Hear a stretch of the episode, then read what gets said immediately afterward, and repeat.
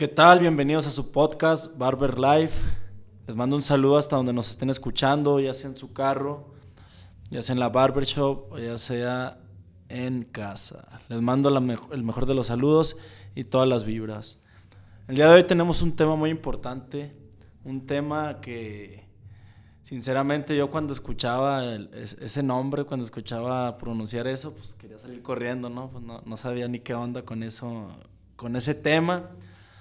Y pues la verdad hasta la fecha, hasta la fecha no, no sé mucho sobre el tema y obviamente pues me sigue dejando mucha duda y, y cada que lo escucho pues haz de cuenta que es como que, güey, no me hables de eso, la neta.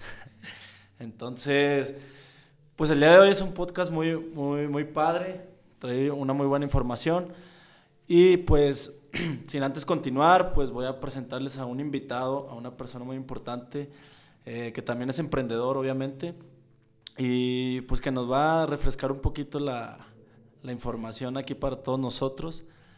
El día de hoy tengo un invitado, quiero presentarles. Eh, bienvenido, bienvenido José, aquí a este espacio. ¿Cómo estás? ¿Qué tal? Un saludito a todo el auditorio, a toda la gente que nos escucha. Bueno, efectivamente me presento tantito, va. Eh, soy abogado de oficio y contador público también de oficio. Este, igual ahí muchas gracias por la invitación trabajé seis años para la institución que mucha gente le tiene miedo, el SAT. y ahora, como bien lo dice, soy emprendedor, aparte de hacer ahí otras cositas. Este, pero muchas gracias por la invitación. No, muchas gracias a ti, José, por, por aceptar la invitación y estar aquí con, con, mi público. Este, y pues así es, Barberos, el día de hoy vamos a hablar precisamente de, pues, del SAT, del famoso SAT. Eh, y pues aquí tengo una, una persona que pues tiene la experiencia ya que trabajó ahí, ahorita es emprendedor, pero pues aquí entre emprendedores pues obviamente nos apoyamos. Entonces pues aquí está José para, para hablar de este tema.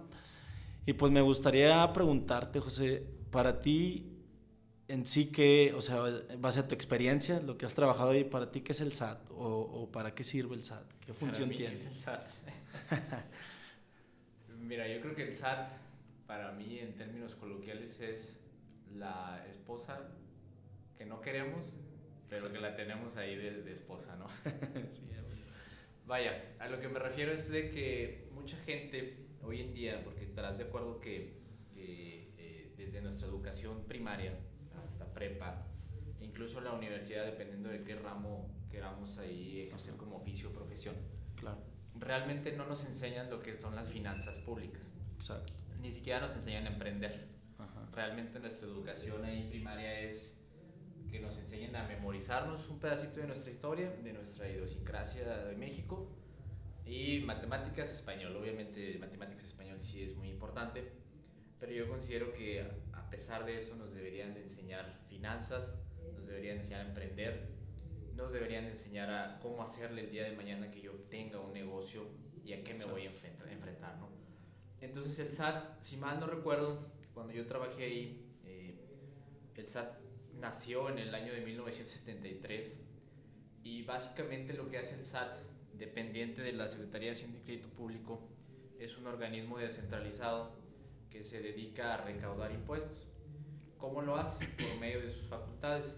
En este caso el SAT tiene dos facultades que la primera es una facultad de comprobación, en donde por medio del área de, de auditoría va y vigila el cumplimiento de disposiciones fiscales.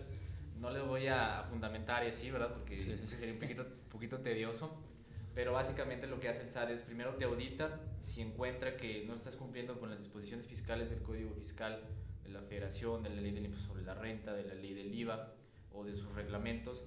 Eh, a partir de ahí ya viene lo que es un proceso de cobro, obviamente de los impuestos por medio de un área que se llama recaudación. Y ahí es cuando a nosotros, si tuvimos mal una auditoría o un ejercicio fiscal, prácticamente nos fincan un crédito fiscal dependiendo de qué contribuciones hayamos omitido. Entonces, en términos así generales, el SAT es el que se encarga de a todos los mexicanos, entre comillas digo a todos, eh, de quitarnos ese pedacito de, de, impuestos que nos corresponde pagar. Ok. Y, y por ejemplo, porque por ejemplo en los negocios, ya sea en los pequeños, pues obviamente tú o, a veces los clientes te preguntan, ¿y tú estás dado de alta? Y pues la mayoría de la gente dice, no, pues, ¿cómo me va a dar de alta si esos güeyes te quitan pues lo que es mío, no? O sea, como ya estoy ganando poquito y ya me lo quieren quitar. Entonces, tú, ¿tú crees que es, es bueno el, el poder, o sea, el pagar el SAT, el pagar tus impuestos teniendo un negocio? Mira, de hecho, por ahí hace mucho leí que México es de los de los 40 países, nada más que no recuerdo qué posición estaba, eh, que menos pagan impuestos. Realmente lo que es la gente no conoce eh, la obligación de pagar impuestos. Entonces, la gente debe de conocer que por orden constitucional, en este caso sí te la fundamento, eh, el 31, fracción cuarta de la Constitución, nos dice que los mexicanos estamos obligados a contribuir al gasto público obviamente de manera equitativa y proporcional a lo que nosotros ingresemos como, vaya, que cobremos, ¿no? A partir de ahí, eh, yo creo que la gente se pierde que decir, oye, ¿por qué pago impuestos si mi país no mejora, no? Sí, yo creo que antes de decir, oye, ¿por qué voy a pagar impuestos y mi país no, no mejora, sino al contrario se lo roban, pues de que todos estamos de acuerdo? Eh, yo creo que lo que debemos de partir es, voy a pagar impuestos pero al momento de que estoy pagando ese impuesto, tengo que exigirle, en este caso a quien me gobierna, que lo que yo estoy pagando de impuestos, que al final del día es millonario, porque imagínate, por ejemplo, yo pago, digamos, 10 mil pesos de impuestos por mes y lo multiplicamos por todos los contribuyentes, pues imagínate cuánta lana le ingresa al, Estado, al, gobierno, ¿no? Está haciendo una feria. Y no lo vemos reflejado en, en, en los hospitales, en las carreteras, etc. ¿no? Entonces, primero yo diría, la gente debe de entender que pagar impuestos es natural, es en todos los países, inclusive países como Alemania, como Finlandia, como Suecia, etc., etc., China, Japón, que son grandes países, Estados Unidos pagan impuestos y pagan más impuestos que en México, pero al final del día ya sí se ven reflejados, ¿no? Entonces la gente debe entender que por orden constitucional tengo que pagar impuestos, que tengo que estar dado de alta y obviamente lo que decías tú, al final del día aquí en México yo creo que el 80%, si no es que un poquito menos, eh, está en la formalidad. ¿Por qué? Porque obviamente le da miedo, ¿no? O sea, imagínate tú decirle, oye, por cada 100 pesos que yo cobre, tengo que darle 30 pesos al gobierno, ya me quedo con 70 y no voy a completar, ¿no? O sea, si no completas es una, verdad, o sea, no, ya todo, ya todo está súper caro, pero yo creo que la gente debe de entender que la cultura de pagar impuestos es en todo el mundo y aquí en México no debería ser una excepción, pagar lo que te corresponde, pero a la vez de que pagas, como colectividad que somos, porque al final del día eso se nos olvida, eh, exigirle al gobierno que los implemente en lo que yo quiero ver, ¿no? Más salud, más carreteras, etcétera. Programas sociales, no sé. Claro. Y, por ejemplo, tú, te da miedo pagar impuestos, como tú dices, ¿no? O sea, al principio dices, no, pues, ¿cómo le voy a dar dinero al gobierno? Pero, ¿tú, ¿tú ves algún beneficio en, en el pagar impuestos? O sea, ves beneficio, no sé, a largo tiempo o, beneficio cuando tú empiezas a darte de alta y empiezas a pagar impuestos, ya sea teniendo un negocio como ciudadano, ¿tú ves algún claro, beneficio? yo creo que el primer beneficio cuando tú te das de alta como un contribuyente formal es que le das formalidad, vaya la redundancia, a tus clientes, ¿va? Porque los clientes al final del día lo que buscan es una formalidad. Eh, cuando tienes una formalidad, al cliente le estás diciendo, sabes que yo voy a estar aquí un buen tiempo porque me quiero dedicar a lo que hago, dependiendo de qué actividad te hagas, pero tú prestas primero una formalidad, ¿no? Como segundo beneficio, yo diría que, aun y cuando lo acabo de decir, a lo mejor los impuestos no se aplican como debe de ser en nuestro país, bueno, pues de ahí lo que llega al país pues básicamente es lo que disfrutamos nosotros, ¿no? En este caso, atención hospitalaria, que a lo mejor ya es muy mala, ¿verdad? eh, últimamente. Últimamente es muy mala, pésima. Eh, también tenemos lo que son eh, carreteras, que también a, lo mejor están en malas condiciones, ah. pero es lo que disfrutamos, ¿no? Y también como beneficio, eh, yo diría que pues al final del día cuando tú pagas un impuesto, vaya, aparte de que contribuyes al país, generas formalidad, pues básicamente tú como mexicano estás cumpliendo con, esa, con ese mandamiento constitucional, ¿no? Entonces ya estás haciendo un deber o una obligación que te toca a ti como mexicano. Ok, perfecto. Entonces, pues prácticamente el pagar impuestos pues te da muchos beneficios, ya sea, este, pues sí, como tú dices, este, lo que es la... Creo que todos necesitamos una atención hospitalaria, hospitalaria por si se llega a, a presentar algún caso de esos y obviamente pues también para, para moverte a otros lados, ¿no? Pues como tú dices, las carreteras. Así es. Este, y creo que de más beneficios, obviamente también pues aquí en la ciudad pues imagino que pues, sí, tenemos el público, eh, recolección de basura. Vaya, de los impuestos también pagamos lo que son los sueldos de los funcionarios, de la policía que nos está ahí cuidando, entre comillas. Entre comillas, sí. eh, más que nada nos Ajá, eh, también pagamos lo que son este. vaya, los, los servicios médicos, medicinas, etcétera. Entonces, si hay un beneficio y aparte de que tú te das de alta cuando ya estás generando ingresos, pues obviamente este, generas también lo que son deducciones, o sea, lo que te gastas tu, tus ingresos, ¿no? Que ese tema, si quieres, lo platicamos en otro podcast, podcast perdón, que son las deducciones, ¿no? Eh, por ahí ahorita me preguntabas, perdón, a lo mejor te ignoré esa pregunta. Eh, ¿Qué pasa cuando yo me doy de alta en el SAT? Bueno, primero en el SAT debemos entender que cuando yo me doy de alta en el Registro Federal de Contribuyentes, puedo hacerlo de dos maneras. En este caso, como persona moral o como persona física. Como persona física, bueno, entiéndase, pues nosotros dos, ¿no? O sea, yo personalmente, tú personalmente, en este caso tu negocio de, de barbería y tu servidor, ¿no? Y como persona moral, bueno, cuando ya entre los dos o más personas eh, fundamos o constituimos una sociedad, ¿no? Para darme de alta como persona moral que ahí son dos regímenes totalmente diferentes. Claro. Perdón. Ahora, si yo me doy de alta como persona física, en este caso tú, cuando yo entro al SAT y les digo mi actividad, mucho va a depender en qué tipo de régimen me van a poner ellos, ¿no? O bien que yo se los manifieste. Entonces, así es como empieza el darse de alta ahí en el SAT para lograr esa, esa formalidad. Ok. Y por ejemplo, si yo, o sea, yo que tengo una barbería, Ajá. Eh, por ejemplo, yo el día de mañana quiero ir a darme de alta, de que no, pues ya estoy ganando una feria.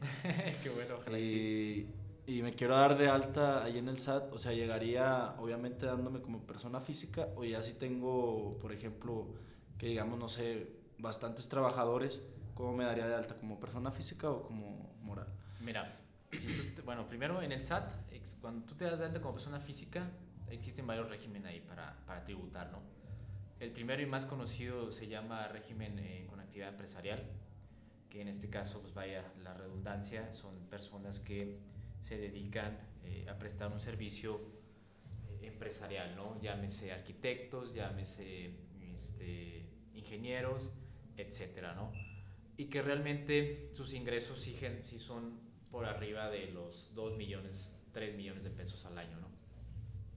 El siguiente régimen se llama por honorarios por honorarios, bueno, ahí entran lo que son los abogados como servidor, los contadores como servidor, eh, los doctores, los psicólogos, los dentistas. Vaya, por ahí a lo mejor se pueden confundir y que digan, bueno, pues, necesito tener título para darme de alta ahí. No necesariamente, o sea, te puedes dar de alta como actividad empresarial o eh, como servicios profesionales o honorarios. Y el otro régimen que ahí encajaría perfectamente eh, lo que es ese tipo de giro que tú tienes se llama régimen de incorporación fiscal o como lo conocemos que se llama RIF. El RIF es un régimen muy, muy pequeño para pequeños contribuyentes, vaya, que tiene un tope en donde tú puedes ingresar anualmente hasta 2 millones de pesos. Si tú facturas 2 millones de pesos, básicamente ya te brincas actividad empresarial. Ahora, eh, ayer de hecho me estuve desvelando, soy de esos típicos ñoños señores que se, se quedan viendo el, el, canal del Congreso, porque hace cuenta que ayer eh, aprobaron ya lo que es una nueva reforma en materia fiscal, eh, la miscelánea fiscal 2022, en donde además del RIF viene un nuevo régimen que ellos le llaman régimen simplificado de confianza, que si quieres ese lo, lo platicamos después. después, para aclararlo bien. Eh, pero básicamente es, yo diría a juicio mío, ¿verdad? Falta que todavía esté publicado, es un poquito similar al RIF. O sea, tienes grandes beneficios, pero también grandes perjuicios, que eso lo vamos a ver después. Pero básicamente para el tipo de giro que tú traes, que es barbería o tiendas de abarrotes, restaurantes, eh, no sé, eh, los fontaneros, los técnicos, etc, etc, encajan ahí perfectamente en el RIF, siempre y cuando no superen estos 2 millones de pesos. Okay. Ya superando esa cantidad, tú pasas a otro como Pasas directamente a, al régimen de actividad empresarial eh, y básicamente ya pagas sobre el 30% de tus ingresos. Okay. Así es. Y en el, en el RIF, perdón, eh, tú cuando inicias el primer año tienes una exención, o sea, se no pagas impuestos el primer año del 100%, el segundo año te bajan el 10% y así. Entonces, básicamente el RIF lo conocen en el SAT como un régimen traslativo, o sea, pasan 10 años y tú ya te vas directamente a actividad empresarial. Ahora, con este nuevo régimen de, de que, le, que, le, dicen RECICO, eh, básicamente el contribuyente, nada más si te lo adelanto, va a tener la opción de, de decidir si se queda como RIF o si se va a este nuevo régimen, pero sí ahí hay que analizar de la mano de un contador si me conviene o no pasarme a este nuevo régimen. Ok, perfecto. Bueno, pues igual y ahí ya con más tiempo también en otro podcast, pues hablamos ya directamente a lo mejor de los de cada uno de los regímenes, ¿no? Para claro, sí, sí, sí. Para poder este entrar más en contexto en ese. Claro, sí. De hecho, mira, por ejemplo, las personas morales, ahí sí son, es un solo régimen, se llama régimen general de ley. O bien si tienes una actividad agrícola se llaman agapes, eh, o si te eres transportista se llaman coordinados. Pero básicamente cada uno tiene su diferencia, ¿no? O sea, casi todos tributan por coeficiente, a excepción de los coordinados, pero sí tienen su chiste y como personas físicas también tienen su chiste. Algo que sí me gustaría platicarle a, tu auditorio es eh, qué pueden deducir. Porque haz de cuenta que hoy en día las, las personas físicas, incluso también las personas morales, los socios, se, se confunden un chorro con qué pueden deducir o qué no. ¿Por qué? Porque se agarran de la mano de un contador, eh, perdonándome la, la, palabra ya de antaño, ya esos que ya huelen a rocainol, la verdad. Sí, que están muy viejos. Y, y, básicamente, como están muy viejos y ya muy cuadrados, ya no van más allá. Eh, con todo respeto lo digo, ¿verdad? Pero básicamente no les dicen realmente qué es lo que pueden deducir y pierden ahí deducciones. No los actualizan. Exactamente, no actualizan al empresario, el empresario pierde no les dicen qué es lo que pueden hacer, qué es lo que no pueden hacer, ya todo lo tienen este, esquematizado, muy cuadrado. Te lo digo así muy rápido. Eh, hace un tiempito atrás tuve una junta con unos empresarios y estaba ahí un contador ya muy viejo. Eh, y le dije, oye, ¿cuál es su mejor estrategia para, para que su gente, su jefe, no pague tantos impuestos, no? Y su respuesta fue gastar, o sea, gástalo o sea, si el empresario, o sea, lo que me quiso decir es que si el empresario recibe un millón de pesos mensuales, pues para que no pagues impuestos, pues haz de cuenta, gástate ese millón, ¿no? Y yo dije, y luego la utilidad, o sea, el empresario lo que quiere es traer lana en su cartera, ¿no? En su cuenta bancaria, comprarle una camioneta a la esposa o a los hijos llevárselos de viaje, ¿no? Pero al final del día, como el contador ya se quedó ahí en esa época, eh, no le dice cómo hacerlo, ¿no? Entonces, eh, vaya, si tenemos la oportunidad de hacer otro podcast, eh, hablamos de, de, los régimen, hablamos de qué se puede deducir, qué es la declaración anual, que no sé si te has dado cuenta que en abril del año, de, los, de cada año más bien, eh, la gente se tunde ahí en el SAT y hay filas que llegan hasta Supercolchones, sí, o he visto que llegan hasta el Zaragoza, porque la gente necesita y ocupa hacer su declaración anual, pero al final del día no, yo creo que la mayoría no sabe ni qué es la declaración anual, ¿no? Nada más les dicen, oye, te van a regresar los intereses del Infonavit que pagaste y van al SAT y quieren su dinero, ¿no? Y hasta, como tú dices en la pinche fila. Ah, la fila hasta super colchones. bueno.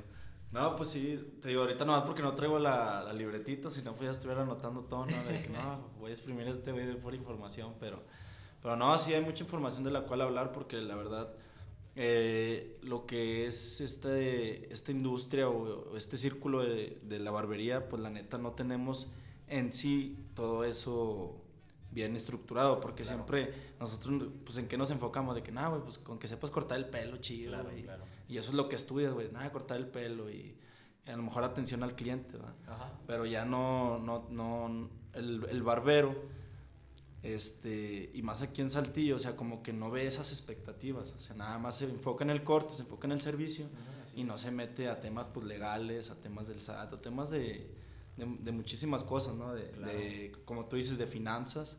Las finanzas son, vaya, muy importantes. Así es. Y, y, creo que todo eso, pues es lo que el barbero no, no sabe. O sea, pues el barbero, tú sabes, o sea, estos güeyes de que, nada, pues como es un muy buen negocio, la verdad, o sea, haces una primera inversión Ajá. Y lo demás ya es, es, es, menos inversión. Entonces, pues es buen negocio. Y el barbero, pues mientras gane diariamente y le esté dejando lana, pues está chido. Y, y pues la neta sí está, sí está padre y todo, pero ya si quieres sentarlo, así como tú dices, una formalidad, algo formal, pues sí tienes que meterte en todos estos. Sí, yo que es un, yo creo, bueno, es un, es un, negocio yo creo que muy rentable porque al final del día todos ocupamos un corte de cabello o de la barba o etc. O sea, ¿quién no? Sí, sí, Es como la gasolina, ¿no? A, fuerza tienes que, que, consumirlo. Claro. Y, y, lo acabas de decir, yo creo que no, no nada más este giro de, de, de barberos, sino muchos negocios informales, entre comillas, ¿verdad? tampoco conocen, aparte de la materia fiscal de vaya impuestos, no conocen también lo que es el, el, la materia laboral. Porque se cuenta, no sé si tú sabías que si tú contratas un chavillo eh, de manera informal, o sea, pero meramente de palabra, y él se te accidenta ahí adentro de tu barbería, no sé. Se corta con la navaja. Se corta o se infecta. o desafortunadamente le corta la oreja a un cliente. Sí, sí, puede pasar. Sí, puede pasar. Eh, pues obviamente si le pasa algo al morrillo ese que tú metiste, pues él te puede mandar, porque al final del día tú eres su patrón, ¿no? Sí, sí, Obviamente tiene que comprobar y bla, bla, bla, no te metes ahí en una litis, ¿no? Pero al final del día lo puede hacer. O si tu cliente este, pues, sufre ahí un accidente derivado de, de, no sé, de tus instalaciones o del mal manejo, etc. Y tú no tienes un soporte jurídico en donde, eh, pues ahora sí que sí es tu responsabilidad, pero él te firmó un consentimiento en donde puede pasar esa situación pues al final del día te puede demandar y, obviamente pues tienes que cerrar tu changarro, ¿no? Claro. Porque no, pues entonces cómo le vas a pagar, ¿no? Sí, la neta. Así, entonces también por ahí eh, hay un desconocimiento obviamente de, de, la materia jurídica que les aplique a, a cualquier eh, actividad y también de lo que es eh, los impuestos. Claro. Bueno, y ya para finalizar, José, este, ¿tú qué, ¿tú qué puedes recomendar ya sea aquí pues a la racita emprendedora de barbería y pues obviamente también en los negocios, ¿tú qué puedes eh, recomendar en cuestión del SAT? O sea, teniendo tu negocio, ¿recomiendas al abrir darte de alta o conforme vayas incrementando ganancias ya poder ir al, al SAT a poder preguntar y, informarte obviamente y darte de alta en un, en un futuro o, o tú recomiendas desde un principio? ¿Qué es lo que recomiendas tú? Mira, yo creo que en primer término les recomendaría no nada más incluso a los barberos, sino a toda la gente, ¿va? Porque lo, vi, lo he visto. O sea, por ejemplo, ahora no sé si supiste que lanzaron una, una nueva reforma en materia de outsourcing. Toda la gente se volvió loca y, todo el mundo se inscribió en un nuevo padrón para prestadores de servicios especializados. Solamente porque hubo ahí una corriente de como tipo borreguito, ¿no? O sea, inscríbete y todo el mundo se inscribió sin saber que les tocaba o simplemente porque sus clientes se lo solicitaban. Viene lo que es también el nuevo eh, régimen de, de, simplificado de confianza, reciclo, y la gente ya está empezando a hablar de qué es lo que va a pasar, qué tengo que hacer, qué no tengo que hacer. incluso hay ahí, y esto se lo debo al doctor Rubén, a la triste de allá de la Ciudad de México, que me dijo, no se dejen engañar por falsos profetas. Y sí es cierto. Ahorita en las redes sociales hay muchos este, eh, cursos en donde ya te están hablando de este régimen cuando apenas lo acaban de aprobar ayer, bueno, en la madrugada de hoy. Y dices, te lo están vendiendo a mil, dos mil pesos, algo que apenas publicaron la madrugada de hoy. Y la gente va, ¿no? Luego, luego. Entonces, mi primera recomendación es, no le tengas miedo al SAT. No nada más al SAT. O sea, no le tengas miedo a alguna autoridad, ¿va? al final del día todo es impugnable, todo es ganable, solamente hay que ver por dónde. ¿Por qué? Porque la gente que trabaja en el SAT, eh, pues somos humanos, ¿no? Bueno, en este caso son humanos, ¿no? Eh, o sea, se equivocan. Toda autoridad tiene una equivocación que te puede beneficiar a ti como contribuyente. Entonces, aparte de que si, te, si, si, si, tú tienes miedo, pues obviamente existe la PRODECON, ¿no? La PRODECON es eh, la Procuraduría de la Defensa del Contribuyente, que te presta un servicio gratuito. Entonces no le tengas miedo al SAT, no le tengas miedo a pagar impuestos, también es mi otra recomendación. no le tengas miedo tampoco a ser eh, formal. O sea, sí hay que contribuir al desarrollo del país en lo que nos toca. O sea, si yo veo que me están, eh, que me está yendo bien, que esa es la idea de todos, o sea, que al final del día a todos nos, nos vaya bien y tengamos un poquito de felicidad, ¿no? Claro. Que obviamente la felicidad no está en el dinero, pero bueno, por ahí empiezas, ¿no? Sí, es un recurso. Ah, es un recurso. Eh, vaya, date de alta en el SAT, paga impuestos, lo que te toca, y si al final del día te está yendo bien, porque pues estás recibiendo muchos clientes, muchas recomendaciones, etc. Si te está yendo bien y estás pagando muchos impuestos, bueno, inviértele, yo diría, en generar una estrategia fiscal que te ayude a disminuir legalmente, eh, pues ahora sí que esa, eh, perdón, ese pago de impuestos, ¿no? Porque al final del día la ley nos da ese beneficio, ese derecho que se llama ilusión fiscal, que eso es algo legal, tener un beneficio para pagar lo menos de impuestos, que es lo contrario a una evasión fiscal, que ahí sí ya es un delito. Entonces, date de alta, paga impuestos, lo que te toca. Si estás pagando de más, inviértelo en una estrategia fiscal agresiva para que pagues menos. No le tengas miedo al SAT, pon tu negocio, sé emprendedor, equivócate, obviamente. Obviamente. Ese también es un... Si quieres ser emprendedor, cágala. Exactamente, riégala, toca fondo. Eso también es un, un, consejo que yo les doy a la gente, toquen fondo. Pero de esa tocada de fondo, este, ahora sí que tienes de dos, ¿no? Una, y me lo dijo hasta mi psicóloga hace mucho, y un buen amigo que se llama Alex Flores. Eh, cuando tocas fondo tienes de dos. O te hundes más en la mierda o le escalas, ¿no? Entonces, Exacto. yo creo que cuando ya estás en el fondo, escálale, emprende, emerge de ahí y obviamente enfócate en lo que quieres, ¿no? Que al final del día es una ganancia para ti y pues obviamente ahí de manera natural, por así decirlo, uh -huh. cumplir con mi obligación de pagar impuestos. Ok. Así es. Bueno, así es, barberos. Entonces, ya no huyan, ya no corran de ese, ese maldito SAT. Hay que, hay que tratar de pagar impuestos. Y pues obviamente si tú estás aquí, si tú estás aquí en este canal es porque estás buscando darle formalidad a, a tu negocio, estás buscando crecer y estás buscando hacer las cosas bien.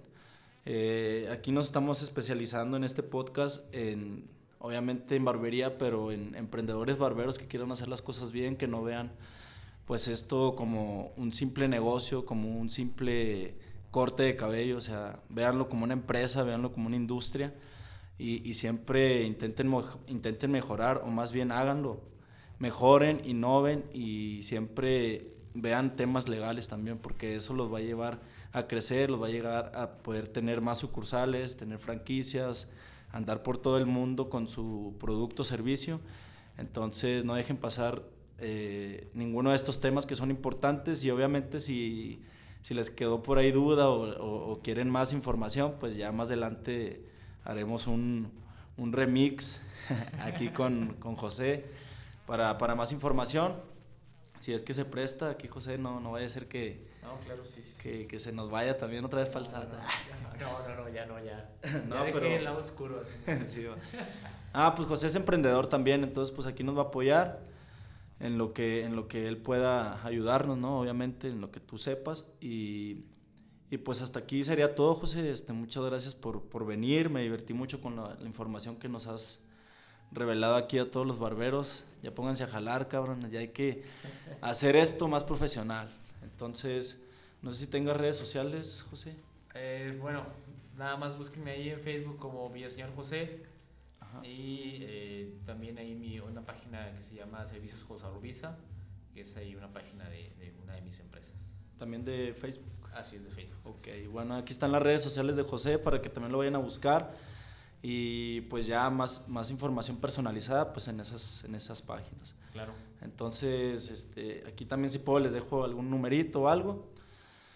Y pues con esto nos, de, nos despedimos, barberos. Muchas gracias por estar aquí y nos vemos en el próximo podcast. Muchas gracias, José, por estar aquí. Gracias, gracias. Bueno, un saludo y muchas gracias a todos. Tengan bonita noche. Nos vemos.